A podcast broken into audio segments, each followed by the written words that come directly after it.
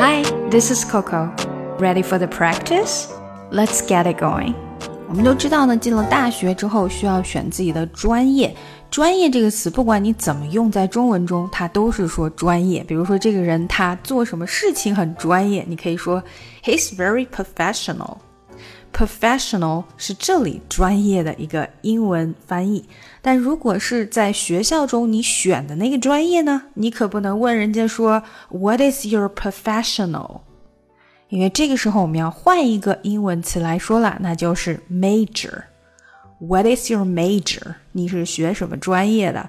那有些人就会说了，那我可不可以用 profession？Profession 通常可能会在你的专业、你的擅长的领域去说，而不是你学习的那个专业。所以学习的专业，我们有一个专用词，那就是 major。major 专业主修课。那还有一个呢，就是副修课。在国外，很多人会选择主修加辅修，比如我个人就有两个副修。那副修呢是叫 minor，minor。那还有人呢会选择两个主修，那就是 double major，double major。好了，学完了这些，看看我们今天的打卡小对话吧。你是学什么专业的？What is your major？英语，English。嗯，你。准备学了英语干嘛呀？What are you going to do with an English major？嗯，我要当老师。I'm going to be a teacher。哦，高中还是初中啊？High school or middle school？高中，high school。哦，我也是教高中的。I teach high school English。哦，我还不知道呢。I didn't know that。嗯，我五年前就开始教了。I started teaching five years ago. 哼，那你觉得怎么样啊？How do you like it？ 看到我头上这些白头发了吗？嗯，五年前呢是完全没有的。Do you see all this gray hair? It was totally black five years ago. 好，在我们练习之前插播一个小小的广告，那就是今天是我们开学季团购打折的最后一天哦，所以想要继续跟我学英语的同学呢，不要忘记看一下我的美剧专辑，五折五折优惠哦。好，一起练习吧。What is your major? What is? What is? What 这个 t 要稍微变一下音。What is? What is your major? English. English. What are you going to do with an English major? What are you? What are you? 又是这个连接哈，变成 What are you going to do with an with an going to do 这个连得很紧密，with 和 n 连起来，with an English major. What are you going to do with an English major? I'm going to be a teacher. I'm going I'm 的变得很短很轻，going to be a going to be a 这里连起来，teacher。I'm going to be a teacher. High school or middle school？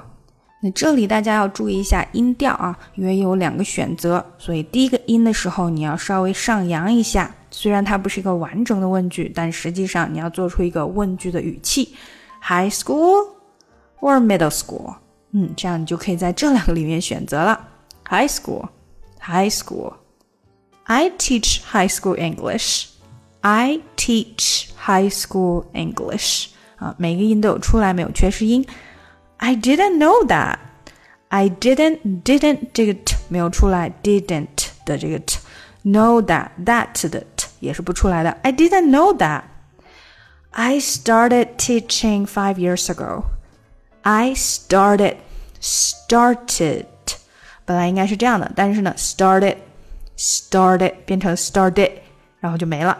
Started teaching five years ago. I started teaching five years ago. Five years ago, years ago 也连起来。How do you like it? How do you? How do you like 和 it 连起来？Like it, like it. It 的 t 没太出来。How do you like it? Do you see all this gray hair? Do you see all this gray hair? hair 是不可数的，所以我们要用 this。Do you see all this gray hair? Gray hair? It was totally black five years ago. It was it 的 t 没有出来，连到后面的 was。It was totally totally，但是这个第二个 t 呢，前后都是元音，所以我们把它变得有点像 d 了哈。Totally black five years ago. It was totally black. Black 的这个 k 变得很短很轻。Five years ago, years ago 还是连起来的。It was totally black five years ago. 好，连上前面的。Do you see all this gray hair? It was totally black five years ago. 好，整个对话来一遍吧。What is your major? English. What are you going to do with an English major? I'm going to be a teacher. High school or middle school? High school. Oh, I teach high school English. I didn't know that. I started teaching five years ago. How do you like it? Huh, do you see all this gray hair? It was totally black five years ago. 想要进一步学习口语，搞定听力，一定不要错过我的新专辑《看美剧学英语》。No, I'm not. They trying to tell me that I, I gotta be home when the street lights glow. You can't watch your TV show. I will watch what I wanna watch. No, won't listen to you. Do what I want.